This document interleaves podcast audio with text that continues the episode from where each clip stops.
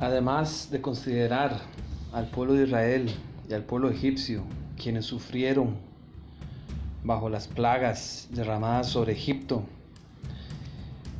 es muy oportuno considerar también a otro grupo de personas que fueron afectadas.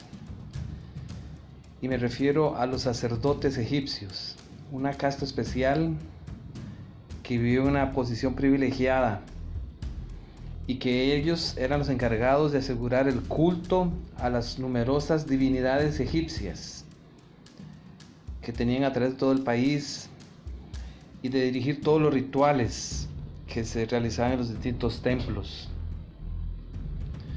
Y lo vemos en los distintos milagros que se hicieron durante esos días. Cuando Aarón tiró la vara al suelo y luego ésta se comió las varas de los hechiceros que habían sido convertidas en culebras. Era una señal de que Dios era más poderoso que Ra. Los egipcios consideraban a la serpiente como una representación de Apophis, el dios del caos, y que Ra finalmente lo derrotó. Aquí es Dios el que derrota a las, a las serpientes.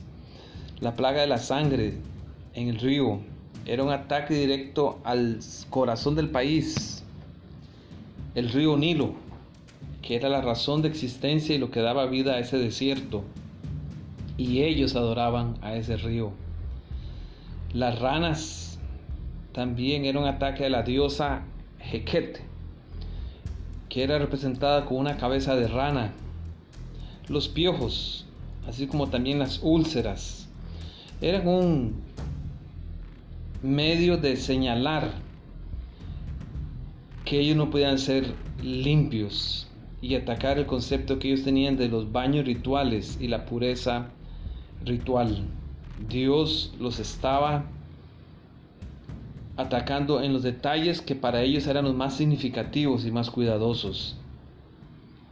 También la plaga de los piojos, la tercera plaga, tenía que ver con el tema de la impureza. Asimismo, la quinta plaga era muy importante contra el ganado. Allí se afectaron a los toros, que eran una, eh, una representación de Apis,